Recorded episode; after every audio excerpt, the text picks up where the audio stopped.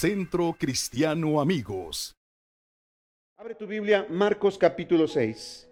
Marcos capítulo 6, versos 45 al 53.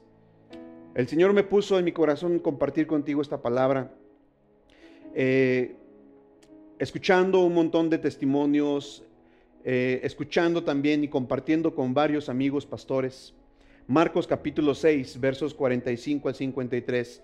Quiero compartir esto contigo. Dice el verso 45 del Evangelio de Marcos, nueva traducción viviente, si ya están conmigo, dice, inmediatamente después, inmediatamente después, y ahorita vamos a ver de qué se trata ese inmediatamente después. Jesús insistió en que sus discípulos regresaran a la barca y comenzaran a cruzar el lago hacia Bethsaida, mientras él enviaba a la gente a casa. Verso 46. Después de despedirse de la gente, subió a las colinas para orar a solas. Muy tarde esa misma noche, los discípulos estaban en la barca en medio del lago y Jesús estaba en tierra solo. Verso 48. Jesús vio que ellos se encontraban en serios problemas, pues remaban con mucha fuerza y luchaban contra el viento y las olas a eso de las 3 de la madrugada. Jesús se acercó a ellos caminando sobre el agua. Su intención era pasarlos de largo. Verso 49. Pero cuando los discípulos lo vieron caminar sobre el agua, gritaron de terror, pues pensaron que era un fantasma. Verso 50. Todos quedaron aterrados al verlo, pero Jesús les habló de inmediato. No tengan miedo, dijo. Tengan ánimo yo estoy aquí, verso 51. Entonces subió a la barca y el viento se detuvo. Ellos estaban totalmente asombrados, verso 52, porque todavía no entendían el significado del milagro de los panes. Tenían el corazón demasiado endurecido para comprenderlo. Después de cruzar el lago, arribaron a Genezaret, llevaron la barca hasta la orilla. Wow, mira qué tremendo pasaje encontramos aquí que el Señor Jesucristo camina sobre el agua y los apóstoles, los discípulos, aquí en este, en este momento ya habían sido escogidos por Jesús. Ya Jesucristo los había nombrado sus discípulos, sus apóstoles, es decir, sus enviados. Y entonces Jesús los manda a que crucen al otro lado de, de, Bethsaida a Genezaret por medio de, de una barca. Y dice que mientras iban cruzando el lago, se levantó una fuerte tempestad y empezó a azotar la barca. Y dice que los apóstoles estaban en medio de la tormenta, en medio de la adversidad, en medio de las circunstancias. ¿Sabes? Hoy quiero titular este mensaje en medio. Sí. Y tal vez tú estás en medio. Probablemente estás en medio de una tormenta. Tal vez estás en medio de una enfermedad. Probablemente estás en medio de una pérdida. Tal vez estás en medio de una situación difícil. Al igual que los discípulos, apóstoles ya en esta ocasión, ellos estaban eh, por cumplir una asignación. Jesucristo les había mandado que pasaran al otro lado. Y mientras, mientras los apóstoles iban de un punto, del punto A al punto B, en medio, sufrieron una tormenta. En medio tuvieron temor, en medio se aterrorizaron. Y sabes, muchas veces tú y yo estamos en medio de la tormenta. Leyendo la Biblia encuentro que más de 30 ocasiones la Biblia hace referencia a tormentas. Más de 30 ocasiones en la palabra de Dios encontramos tormentas, situaciones de aflicción, muchas veces, muchas de ellas, específicamente hablando de tormentas. Y en muchas de estas tormentas, personajes en medio de esa tormenta. Por ejemplo, encontramos a Jonás en medio de la tormenta huyendo de Nínive. Encontramos al apóstol Pablo en medio de una tormenta yendo ante el César, a Roma. Encontramos a Jesús durmiendo en la barca mientras los discípulos estaban en medio de la tormenta, otra ocasión diferente a esta. Y encontramos también a Noé navegando en las aguas del diluvio en medio de una tormenta. Mira lo que dice el Salmo capítulo 107, verso 6. Salmo capítulo 7, 107, verso 6, nueva traducción viviente, dice, socorro, Señor. Clamaron en medio de su dificultad y Él los rescató de su aflicción. De la misma manera, primera a los tesalonicenses, capítulo 3, verso 7, dice el apóstol Pablo escribiéndole a la iglesia en Tesalónica. Así que, amados hermanos, en medio de nuestras dificultades y sufrimientos, hemos sido muy animados porque han permanecido firmes en su fe. ¿Cuántas veces te has encontrado en medio de una tormenta? Estoy preguntando, amada familia, probablemente en este momento yo conozco a muchas familias que están hoy, ahorita, están en su en medio. Y de esto te quiero hablar. Tal vez tú que me estás viendo por primera ocasión, tal vez eh, pasaste por aquí de casualidad, de esas veces que estás scrolleando tu, celular o tu iPad y de pronto viste esta, esta eh, conferencia, te atoraste aquí algo te llamó la atención, estoy seguro que Dios quiere hablarte, porque Dios está en tu en medio. Dios quiere ser tu Dios de en medio. Dios quiere estar en medio de tu aflicción. Dios quiere ser el Dios de tu en medio de la circunstancia. Tal vez estás en este momento en medio de la tormenta. ¿Cuántas veces has estado en medio de una situación difícil? ¿Cuántas veces has tenido que cruzar al otro lado y mientras cruzas te atascas en medio de la adversidad? ¿Sabes?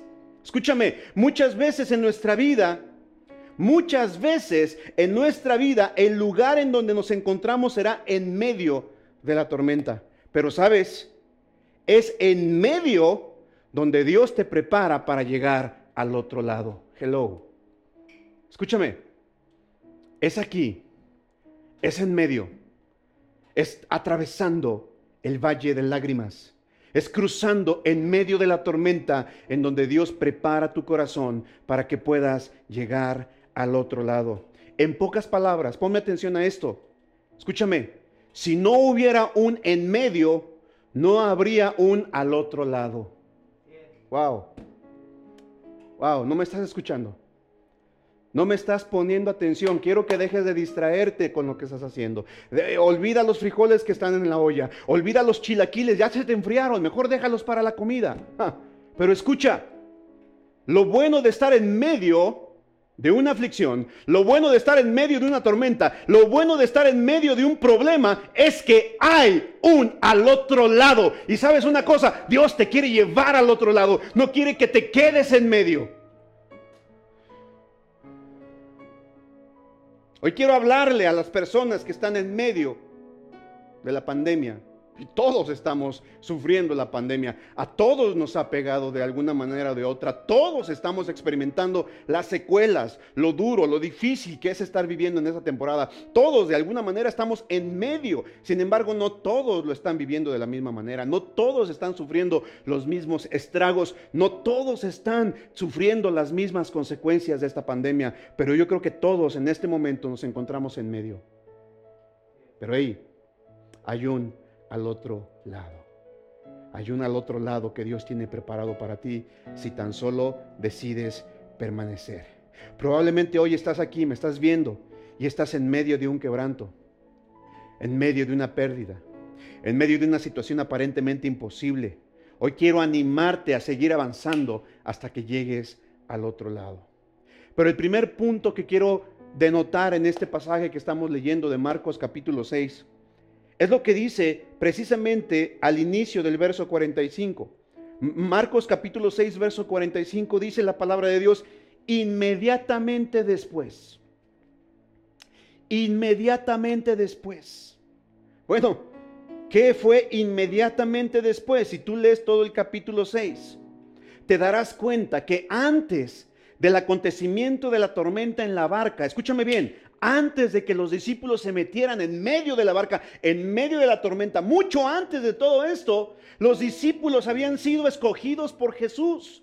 Jesús los había apartado para que estuvieran con Él, como sus doce, como sus íntimos. Jesús les dio autoridad para predicar y echar fuera demonios, y así lo hicieron. Desde el verso 7 hasta el verso 13, tú ves cómo Jesús los escoge, los aparta, les da poder, les da unción, les da autoridad, los envía para echar fuera demonios y regresan con gozo diciéndole a Jesucristo, hey, hasta los demonios se nos sujetan Jesús. Los discípulos fueron testigos del milagro de la multiplicación de los panes y los peces para alimentar a una multitud. Lo encontramos capítulo 6 versos 34 al 44. Del mismo capítulo encontramos también a los discípulos disfrutando con una comunión con Jesús, eh, una comunión que nadie más tenía en ese momento. Esto lo encontramos en los versos 30 al 32. Es decir, escúchame bien, el enemigo sabe que muchas veces tú y yo somos más vulnerables de la tormenta cuando hemos venido de ciertas victorias que hemos disfrutado en la mano de Dios. Mm, escúchame, escúchame. Hey, ponme atención. Mucha gente dice, ¿por qué si ahorita me estaba yendo bien? ¿Por qué si todas las cosas pintaban bien? ¿Por qué justo ahora, justo en este momento, viene esta tormenta? ¿Sabes? Porque el enemigo sabe que muchas veces tú y yo nos convertimos en personas más vulnerables cuando disfrutamos de ciertos logros. Nos sentimos confiados, nos sentimos superpoderosos, sentimos que podemos hacer y deshacer, sentimos que no nos hace falta nada porque disfrutamos de la comunión, disfrutamos de la presencia, disfrutamos del compañerismo de Dios, disfrutamos de la bendición de Dios. Y ojo con esto, no es que en medio de la tormenta Dios te quite su comunión o su bendición, no es que en medio de la tormenta Dios te quite tu asignación, por supuesto que no, pero muchas veces cuando tú y yo entramos a la tormenta habíamos venido de un proceso de disfrutar grandes logros y grandes victorias y el enemigo sabe que es ahí donde somos más vulnerables. Esa es la razón por la cual tú y yo debemos estar siempre unidos al Señor, disfrutando de su comunión sin perder de vista que muchas veces la tormenta llega a nuestra vida. En medio de la tormenta, muchas veces, hoy en día mucha gente se confunde. Mucha gente está confundida hoy en día porque dicen, oye, tengo la autoridad de, Dios, soy hijo de Dios, he sido testigo de milagros en mi vida y en la vida de los demás. Disfruto de una comunión íntima con, íntima con, Dios, lo que nunca hace muchos años que no oraba y no leía la Biblia como ahora. Y aún así estoy atravesando este momento de dificultad. ¿Por qué? La gente me dice, ¿por qué ahora que estoy yendo a la iglesia? ¿Por qué ahora que estoy diezmando? ¿Por qué ahora que tengo una comunión plena con Cristo? ¿Por qué? Los discípulos disfrutaban de todas estas cosas con Jesús. Pero esto no impidió que estuvieran en medio de la tormenta. ¿Y sabes por qué? Escúchame, ponme atención acá. ¿Sabes por qué? Porque es necesario fortalecer nuestra fe y nuestro carácter para llegar al otro lado. No me estás escuchando. Se me hace que no estás poniendo atención. A ver, quiero, quiero interactuar contigo en este momento. ¿Estás aquí? ¿Estás conmigo? Estoy aquí en, en, en YouTube. Elisa Lowenberg dice amén. Norma Torres dice, Dios tiene el poder y la voluntad para ayudarnos y sostenernos, Dios siempre vela por nosotros. Amén. Alejandro Ramos dice, gloria a Dios por este tiempo que podemos convivir juntos. Amén. Gloria a Dios. Vamos a ver los comentarios en Facebook. Algo le pasó a mi Facebook, a mi celular con Facebook, no sé qué. Ah, pero bueno, interactúa conmigo, por favor. Mira, escúchame bien. Porque a veces, y es cierto, Dios tiene el poder y la autoridad. Dios nos guarda en el hueco de su mano. Por supuesto que sí. Pero sabes, muchas veces Dios permite las tormentas en nuestra vida porque es necesario, quiero que escribas conmigo, es necesario fortalecer dos cosas en nuestra vida, nuestra fe y nuestro carácter. Di conmigo, mi fe y mi carácter. Te lo he dicho muchas veces, no me voy a cansar de decírtelo. Dios está más interesado de lo que pasa en mí a lo que me pasa a mí. Es decir, Dios se preocupa más de lo que sucede dentro de mí cuando estoy enfrentando una prueba, una circunstancia adversa. Escúchame, en medio de la tormenta, en medio del desánimo, en medio del fracaso, en medio de la pérdida, Dios está fortaleciendo tu fe y tu carácter. De lo contrario, no podrás llegar al otro lado. Ahora, punto número dos. Quiero animarte a que no compares. Quiero que digas conmigo, no compares. Hay mucha gente que en medio de la pregunta, del problema, en medio de la, de la tormenta se pregunta, ¿y dónde está Dios en todo esto? ¿Y dónde está Dios en mi matrimonio? ¿Y dónde está Dios en mi economía? ¿Y dónde está Dios en mi salud?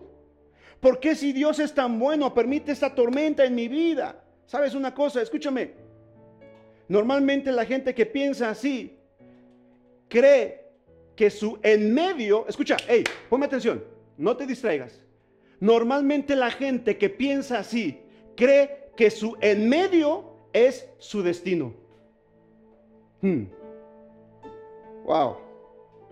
No sé si me estoy explicando. No sé si estás comprendiendo lo que estoy tratando de decir. ¿Sabes? No compares tu en medio con tu destino.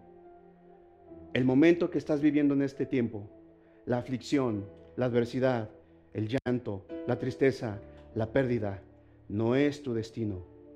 Estás en medio de la tormenta, pero no has llegado al otro lado. No confundas tu en medio con tu al otro lado.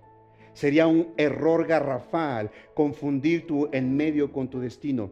Mira, escúchame, ponme atención acá. El enemigo te quiere sabotear en medio. El enemigo te quiere sabotear en medio. Pero Dios te quiere formar en medio. Wow. No sé si me estoy explicando este día. Mira, escucha.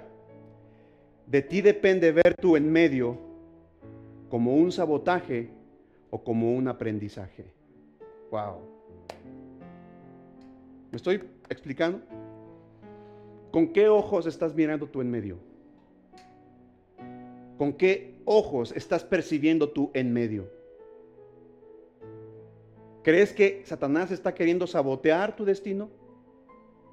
¿O crees que Dios te está queriendo enseñar algo para llegar fortalecido al otro lado? No confundas tu en medio con un sabotaje cuando lo que puedes recibir es un aprendizaje. Y claro, es difícil. Por supuesto es duro.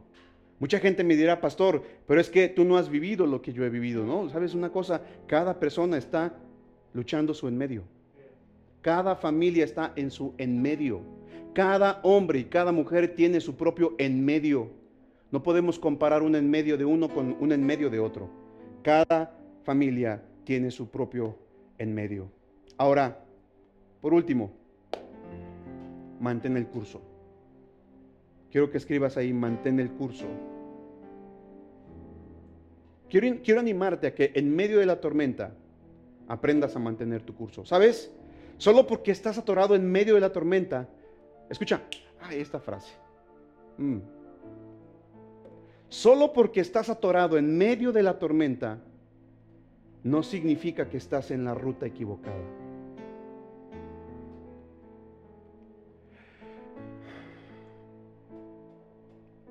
Mucha gente dice, híjole, me está yendo como me está yendo seguramente porque tomé una mala decisión. Mira, yo no sé. Pero si estás haciendo la voluntad de Dios y estás en medio de una tormenta, no creas que estás en la ruta equivocada. Muchas veces cuando estás en medio, te dan ganas de regresar. Pero, oh sorpresa, te das cuenta que llegar al punto de no retorno es, ya no, hay, ya no hay vuelta para atrás. Hay un momento en tu vida en donde ya no puedes echarte para atrás. Ya no, ya no hay retorno. Estás en medio y ahora tienes que seguir adelante. Y muchas personas han confundido por causa de estar en medio de la tormenta, piensan que se salieron del camino. Pero no, cuando tú estás haciendo la voluntad de Dios, cuando estás haciendo la obra de Dios, cuando estás caminando de acuerdo a lo que Dios te pidió que hicieras, aún en medio de la tormenta, hey, escucha, no pierdas el curso de tu vida, no pierdas el rumbo, no pierdas el ánimo, no pierdas la fe, no pierdas el entusiasmo, no pierdas el gozo, no pierdas la alegría de seguir adelante. ¿Sabes por qué? Porque en medio de la tormenta no significa que hayas perdido el curso, significa que Dios te está forjando para llegar al otro lado. No confundas y no desvíes el curso.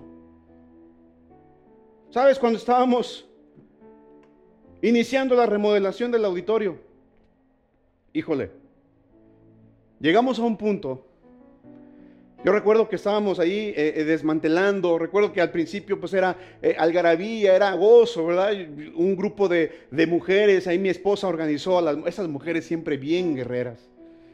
A los hombres a veces nos debería de dar vergüenza, pero las mujeres se ponen las pilas. Sí, sí, sí, yo sé que los hombres trabajan y todo lo que tú me quieras decir, yo sé, pero vaya, las mujeres impresionantes. Entonces empezaron a sacar las sillas, empezaron a llevar todas las cosas que estaban en los cuartos, los salones de niños, porque ya estábamos dispuestos y decididos para iniciar la obra de, de remodelación. Y yo recuerdo que estábamos coordinando los trabajos ahí, de sacar las cosas, de descolgar los, los ventiladores, de quitar los plafones. Llegó un momento, amada familia, escúchame, llegó un momento de todo ese proceso de preparar el auditorio para ser demolido. Cuando yo dije, yo pensé y dije, no, voy a llegar al punto de no retorno. Ese es el momento en que yo puedo decidir si avanzo con este proyecto o me detengo por causa de la pandemia. ¿Sabes cuándo fue ese momento? Te voy a abrir mi corazón. No fue cuando despejamos los salones de los niños. No fue cuando limpiamos la cafetería. No fue cuando sacamos las cosas de multimedia. No fue cuando empezamos a vaciar los, las bodegas de, de Ujieres y todo lo demás. No fue en ese momento. Fue cuando empecé a quitar las tablas de la plataforma. Cuando empecé a arrancar Martín, empecé a quitar, y, el chino, mi hijo, empezó también a quitar. Empezamos a quitar las tarimas, el escenario, empezamos a desbaratar la cabina de la batería. En ese momento dije, wow,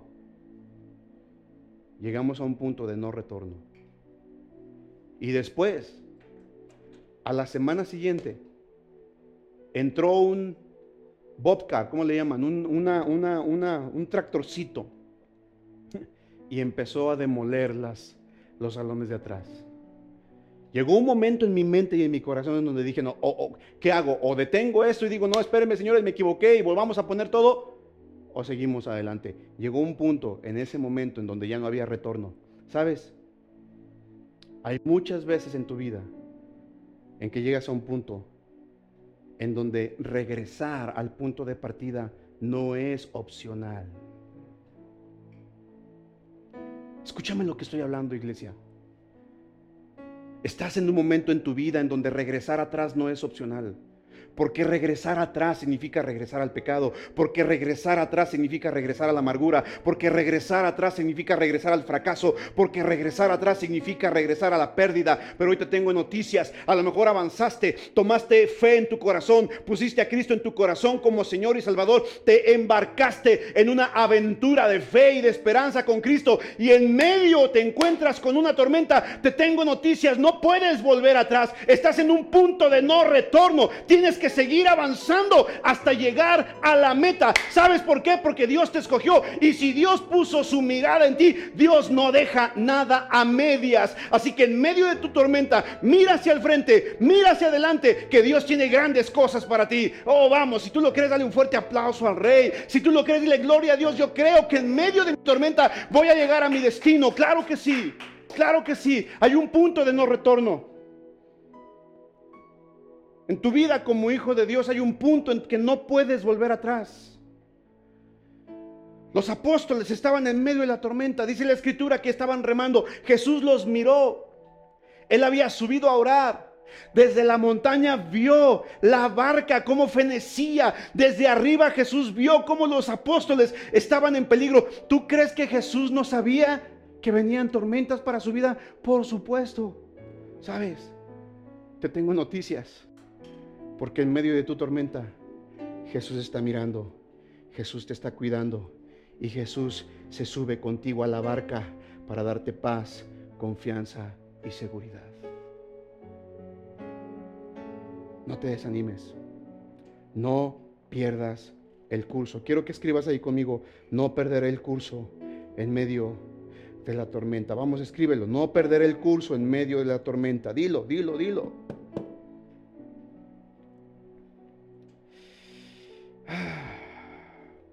Ahora, ¿cómo mantengo el curso en medio de la tormenta? Pregúntame, pregúntame ahí, ¿cómo mantengo el curso en medio de la tormenta? Pregúntame. No voy a avanzar hasta que por lo menos dos, tres personas me pregunten, pastor, ¿cómo mantengo el curso en medio de la tormenta? Pero creo que el tiempo se me acabó y creo que están muy, muy, muy eh, inactivos en redes sociales. Entonces, lo dejamos para el miércoles, Martín, muchachos, ¿no? ¿Le seguimos? ¿Sí? ¿Ustedes están activos aquí? ¿Están poniendo atención? Ok, ¿cómo mantengo el curso en medio de la tormenta?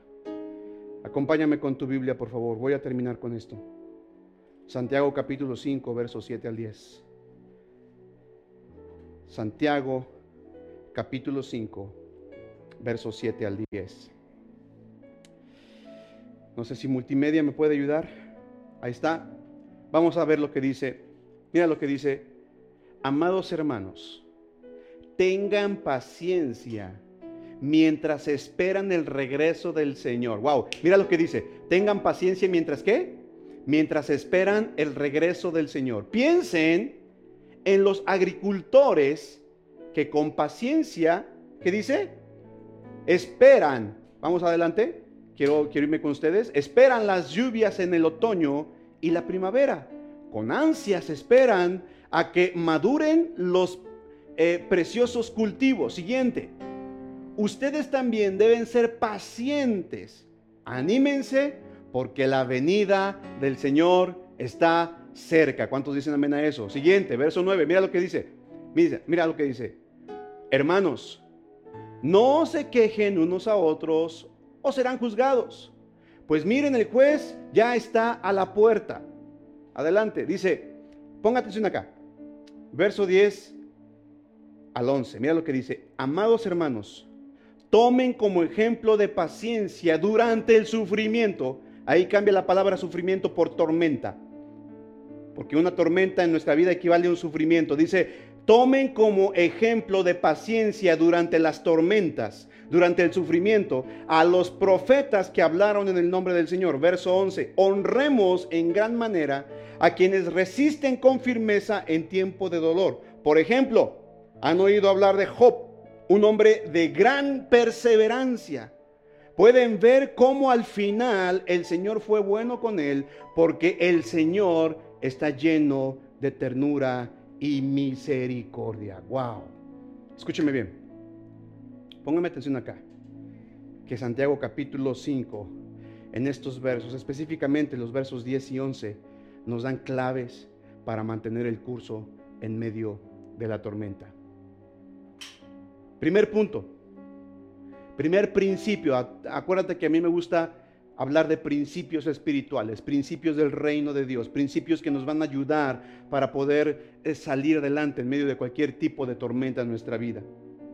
Número uno, honra a Dios. Honra a Dios. ¿Cómo mantengo el curso en medio de la tormenta? Pregúntame, ¿cómo mantengo el curso?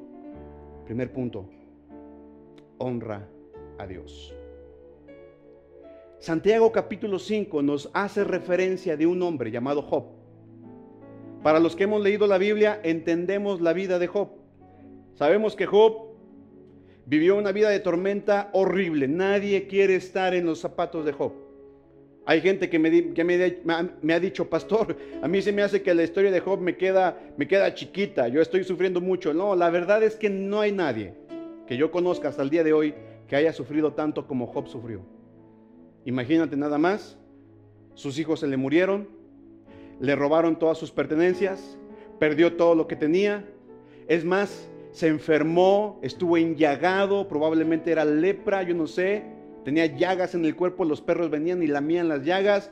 Y para acabarla vino su esposa y le dijo, ¿sabes qué? Jovito,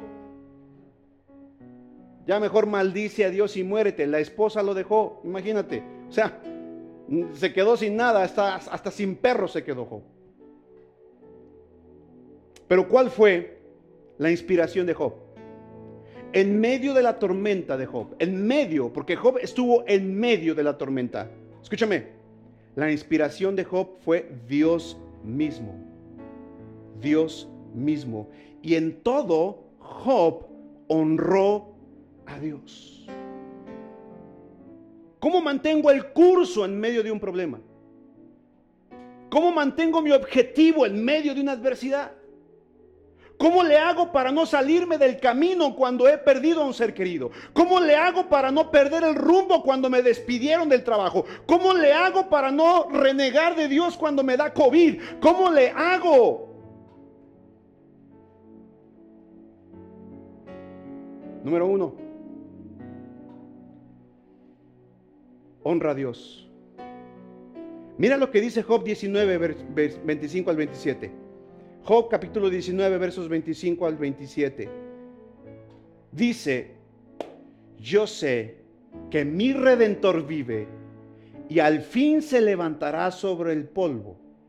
Y después de deshecha esta mi piel, en mi carne he de ver a Dios, al cual veré por mí mismo, y mis ojos lo verán, y no otro.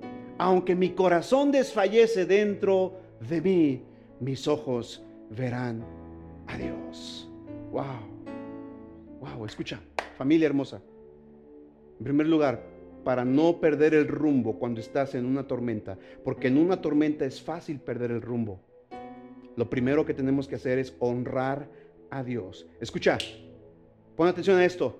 Servimos a un Dios, servimos a un Dios que está al inicio, que está en medio y que está al final de nuestra vida. Wow, vamos, dale un fuerte aplauso al Rey de Reyes, si tú lo crees, dale un gloria a Dios. Dios no solamente está al inicio de tu vida, Dios no solamente está al final de tu vida. Te tengo noticias, Dios está en medio de tu vida y en medio de la tormenta, allí también está Dios. Servimos a un Dios que no deja nada a medias. Así que honremos a Dios, perseverando aún en medio de las tormentas. Escúchame bien. Ponme atención. Escúchame bien, Martín, Alexis.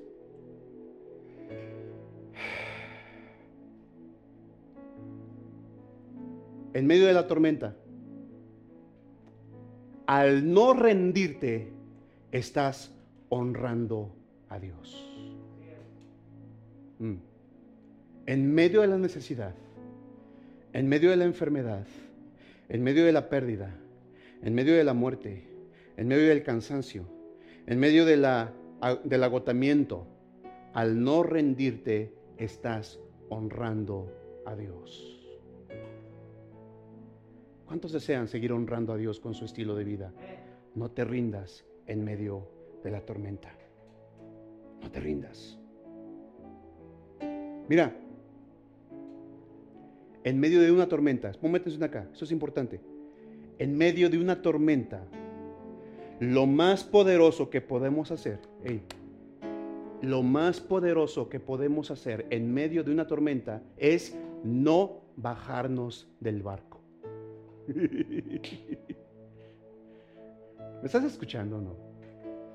¿Cuánta gente en medio de la tormenta quiere lanzarse por la proa o por la popa. ¿Cuántas personas en medio de una tormenta quieren dejarlo todo? Lo más poderoso que tú y yo podemos hacer en medio de una, tormenta es no bajarnos del barco. Así que hoy te hablo, iglesia amada, no te bajes del barco. No te bajes de la iglesia, no te bajes de su presencia, no te bajes de tu matrimonio, no te bajes. Eso es lo más fácil. Lo más fácil es renunciar a todo. Lo más fácil es, dejar todo por la borda, lo más fácil es lanzar todo. Pero lo más poderoso que puedes hacer es mantenerte dentro del barco en medio de la tormenta. Te lo compruebo con la Biblia. Hechos capítulo 27, versos 30 al 31. El apóstol Pablo, tú puedes leer todo este capítulo 27. El apóstol Pablo había sido capturado por los judíos, lo querían matar porque él predicaba el Evangelio del Reino. Y los judíos estaban vueltos locos porque el apóstol Pablo estaba trastornando con el Evangelio del Reino a toda esa cultura. Entonces lo quisieron eh, eh, eh, juzgar, tramaron matarlo, estaban planeando en, aniquilarlo y, lo llevaron delante, de un rey, delante de, un, de otro rey, de otro gobernador. Hasta que al final el apóstol Pablo dijo, ¿saben qué? Quitémonos de bronca, yo soy ciudadano romano, así que apelo a César. Y dice la Biblia que entonces, como apeló a César para poderse defender de las acusaciones de los judíos, entonces lo mandaron a Roma.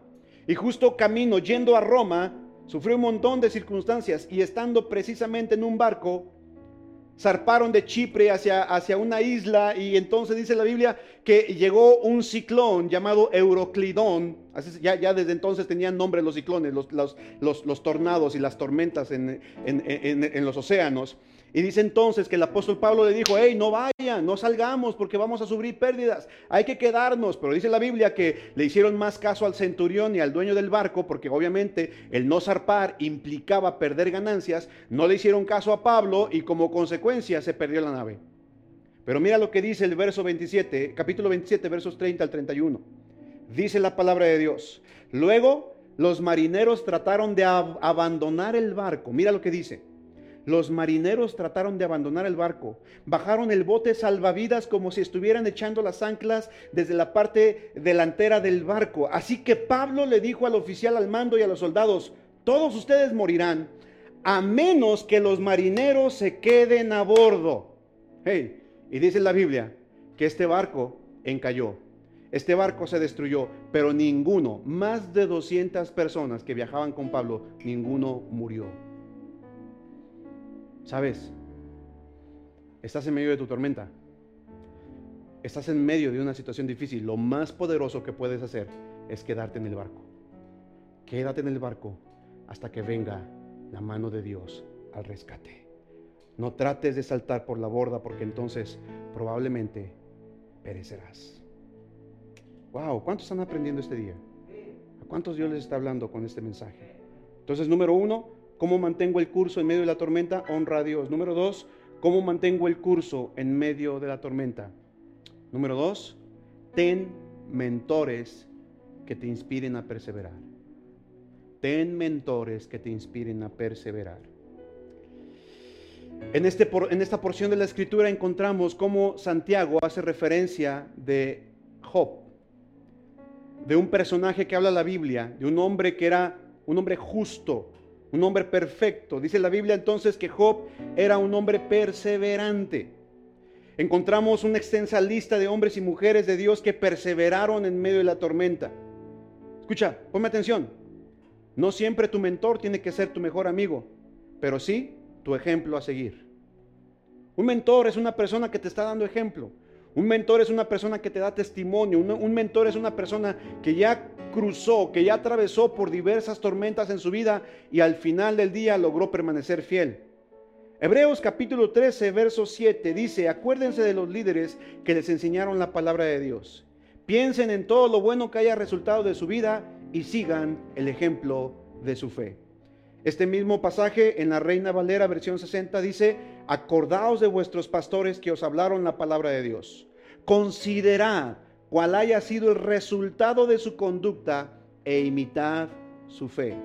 No dice que imite su conducta, dice que imite su fe. ¿Por qué?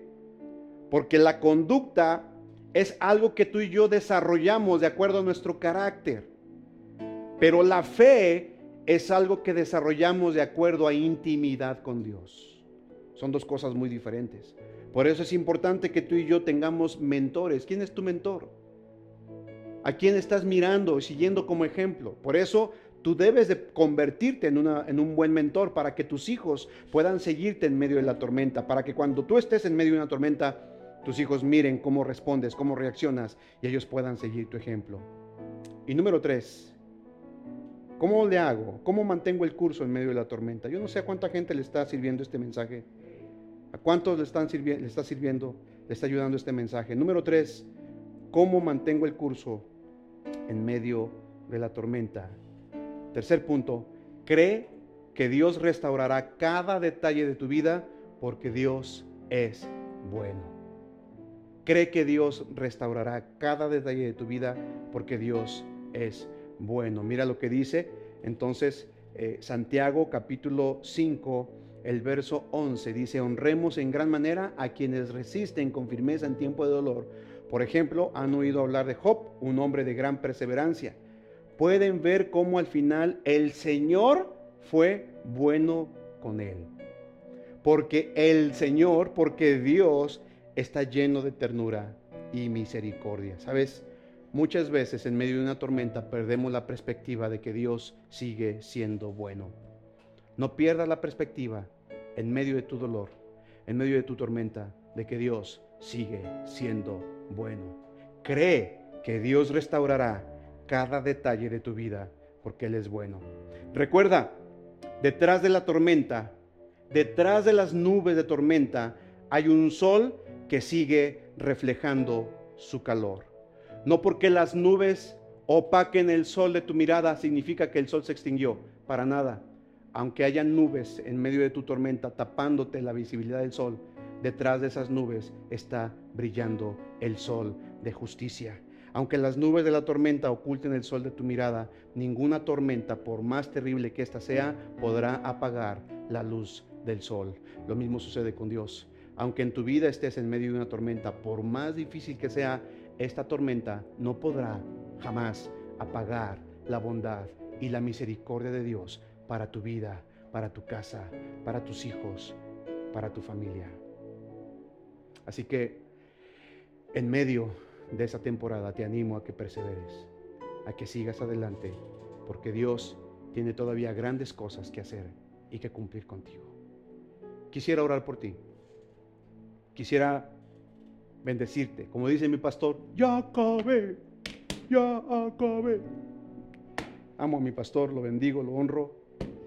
Pero hoy quiero orar por ti. Quiero bendecirte y quiero declarar en el nombre de Cristo Jesús lo que dice la Escritura. Aunque ande en valle de sombra de muerte, no temeré mal alguno, porque tú estarás conmigo. Tu vara y tu callado me infundirán aliento. Preparas mesa delante de mí en presencia de mis angustiadores. Unges mi cabeza con aceite y mi copa está rebosando. Ciertamente, el bien y la misericordia me seguirán todos los días de mi vida y en la casa del Señor moraré por largos días. Padre, en el nombre de Cristo Jesús, bendigo a tu iglesia. Bendigo a cada familia, a cada persona que el día de hoy se conectó que recibió este mensaje, que escuchó esta palabra. Yo no sé, Señor, en su en medio qué está sucediendo. No sé si está en medio de un fracaso. No sé si está en medio de un divorcio. No sé si está en medio de un duelo. No sé si está en medio de una ruptura familiar. No sé si está en medio de un despido. Pero cualquiera que sea su en medio, yo declaro, Señor, que tu espíritu lo está guiando. Número uno, que Él honra a Dios. Número dos, que Él tiene mentores a quien seguir, personas que han salido adelante en medio de la tormenta. Y número tres, yo declaro, Señor, que no pierden la perspectiva de que tú sigues siendo bueno. En el nombre de Jesús oro por cada familia que está en su en medio y declaro en el nombre de Jesús que llegarán a su al otro lado. En Cristo Jesús.